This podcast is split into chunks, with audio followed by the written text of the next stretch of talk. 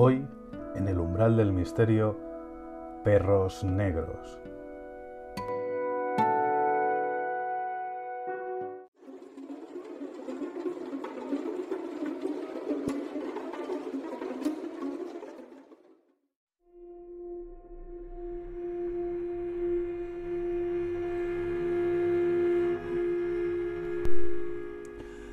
Buenas noches, bienvenidos a El umbral del misterio. Hoy vamos a hablar de los perros negros, unos perros que digamos no son de este mundo. Y es que existe una, ruta entera de, de, cánidos por todo el mundo que nos hablan de estos perros demoníacos como entidades naturales, como entidades eh, sobrenaturales, más grandes que cualquier perro y que no llegan a ser tan grandes como un lobo, pero aterrorizan de la misma manera a pastores, a niños, a borrachos, caminantes perdidos, peregrinos nocturnos, personas que han perdido la fe y personas también que, que han vendido el alma al diablo y toda una serie de víctimas que, digamos de alguna manera, no siguen el camino correcto. Recordemos que este tipo de leyendas tienen un objetivo moralizador y de persuasión del peligro. Intentan persuadirnos de, digamos, ir por caminos a altas horas de la madrugada o no meternos en un bosque con el peligro de perdernos.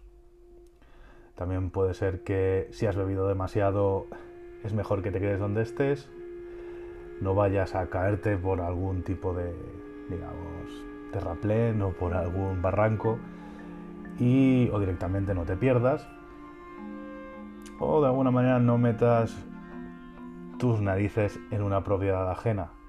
Eso también puede pasar. Al final este tipo de leyendas sirven para, para alejar mm, a personas de peligros o malentendidos.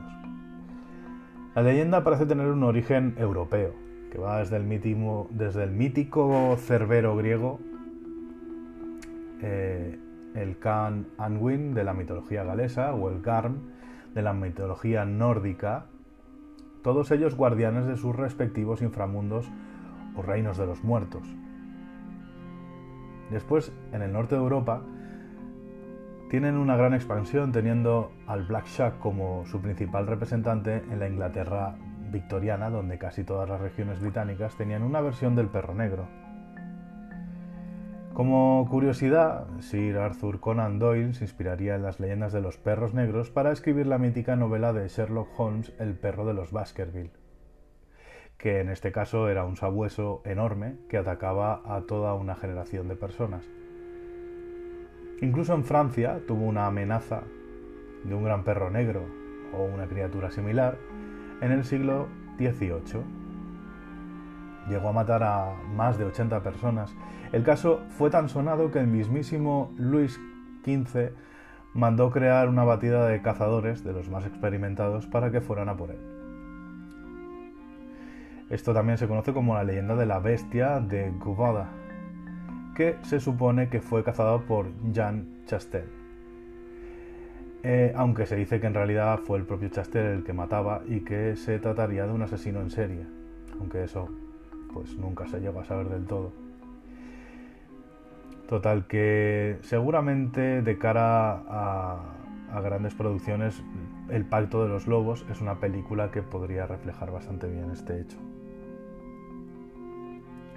Más tarde, llegando al continente americano, ya sea en Estados Unidos como el Padfoot, o en Latinoamérica, que también llegó esta, esta historia. Esto no quiere decir que no existieran mitos de perros maliciosos en Latinoamérica, pues encontramos leyendas de precolombinas como el del náhuatl mexicano de la provincia del Yucatán, también conocido como el Huaypec maya, entre los mayas. Aunque es cierto que esta leyenda trata más de dioses que cogen esa forma para ponerse, para, bueno, para caminar entre los seres humanos, o directamente hechiceros o magos o chamanes que cambian de forma a otro tipo de animal y que entroncaría con el chamanismo de los nativos norteamericanos, como puede ser la historia del Wendigo. Eh, siguiendo con esta línea, claro, el cadejo era, es uno de los grandes perros negros de Centroamérica, que a veces puede ser bueno y se supone que tiene una versión buena, que sería un perro blanco, un cadejo blanco, que ayudaría a las personas que se encuentren o solo verlo sería como una señal de buena suerte, al contrario que, el cadejo negro que sería eh, origen de infortunio. En Argentina, en la provincia de Tucumán o incluso en Uruguay, está el conocido como el familiar, que es uno de estos espíritus familiares que le llaman, que sería una especie de, de mezcla entre todas las anteriores, que aquí tiene un sentido en el que Claro, eh, cuando los europeos llegaron a, América y también trajeron su propia mitología y se mezcló con la de, las zonas nativas. Y este sería algo así como una mezcla entre, digamos, uno de origen chamánico y nativo, como podía ser el náhuatl, mezclado con cierta historia diabólica, el sentido de venderle el alma a este tipo de representante del diablo para tener más fortuna. Esto ah, también se utilizaba para asustar, por ejemplo, a los trabajadores de las plantaciones y se les atribuía la desaparición de estos incluso. si un trabajador no venía o había sido asesinado, eh, pues a veces decían que era el familiar. ¿no? Pactar con estos seres siempre es algo demoníaco, pues se hacía un pacto para obtener más dinero o poder y a cambio se les ofrecía algún tipo de sacrificio que solía ser de sangre. De ahí la historia de que cada, cierto tiempo se tenga que sacrificar uno de los trabajadores de estas plantaciones. Bueno, toda una clase de leyendas para tener, eh, mantener a raya a los trabajadores de estas plantaciones en épocas, bueno, esclavistas. En España, los dips en, Cataluña que sería en la zona de Pratdip, existen estos perros que además no solo son perros negros, sino que además son vampiros. Eh, Pratdip, que de por sí ya en su, escudo tiene a un perro negro entre su simbología, eh, esta localidad se podría traducir como el Prado de los perros, el Pratdip esta leyenda está relacionada, pues, es muy interesante porque podría estar relacionada tranquilamente con la leyenda de Drácula, ya que tenemos que recordar que el mismo Drácula, en este caso, podía transformarse no solo en murciélago, sino que además podía convertirse en una bestia, una especie de perro negro.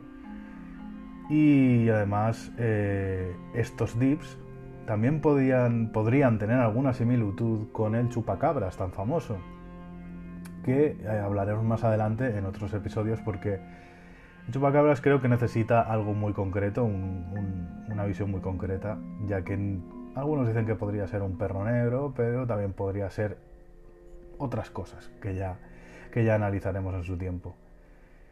En cualquier caso, es una buena mezcla de ambos. Y para acabar, podríamos entender como uno de los grandes referentes de los perros negros en, España, pero nos vamos fuera de, la península y aterrizamos en las Islas Canarias, donde los tibicenas o huacanchas, pues son unos perros enormes, lanudos, con ojos rojos, que atacan sobre todo a lo que son los animales de pastoreo. Se dice que los, los, tibicenas son creados por Guayotas, que es una especie de dios malvado de la mitología guanche, de los nativos canarios, y estos perros eh, devoraban el ganado, incluso llegaban a devorar a los niños, para intentar, bueno, para no tener este, este tipo de ataques, lo que se solía hacer eran sacrificios, sacrificios para mantener a raya estos ataques y que Mm, no perder pues, el ganado y sobre todo no perder a los niños. Se han encontrado yacimientos guanches con cráneos de perros que posiblemente darían como, como base a que hubiera una raza propia de la isla que se utilizaría para la caza, el pastoreo o la vigilancia y que podrían ser estos una base verídica de estos tibicenas, de estos grandes perros negros y agresivos. Así que bueno, eh, creo que, este repaso sobre las leyendas de los perros negros, que sobre todo si, bueno, si alguno se anima a buscar en Inglaterra, proliferaron mucho y, no lo he tocado mucho porque realmente hay como uno en cada condado. Si buscas Norfolk o Suffolk o alguno de estos condados típicos ingleses encontraréis millones de, de este tipo de sabuesos o de perros negros. Al final la mayoría de perros negros no son más que una transformación, digamos, o una personificación del mal. A veces también se utiliza como un ser atávico que representa las fuerzas de la naturaleza y que hemos visto que no necesariamente siempre es malo, sino simplemente un reflejo, una persuasión que nos hace un bien de alguna manera. Lo que está claro es que no son entidades independientes y suelen ser, digamos, una versión más eh, natural de los hombres lobo y podríamos decir que incluso eh, una representación de la naturaleza que llevamos dentro, que sea ya sea que nos posea o ya sea que la veamos como algo externo, siempre es interesante analizar lo que viene a ser el mundo de estos, de estos perros negros como personificación de algo a, lo que temer o a lo que moralmente de alguna manera justificar. Así que bueno, aquí dejamos este repaso. Muchas gracias por estar ahí. Nos vemos en próximos capítulos del umbral del misterio. Muchas gracias y buenas noches.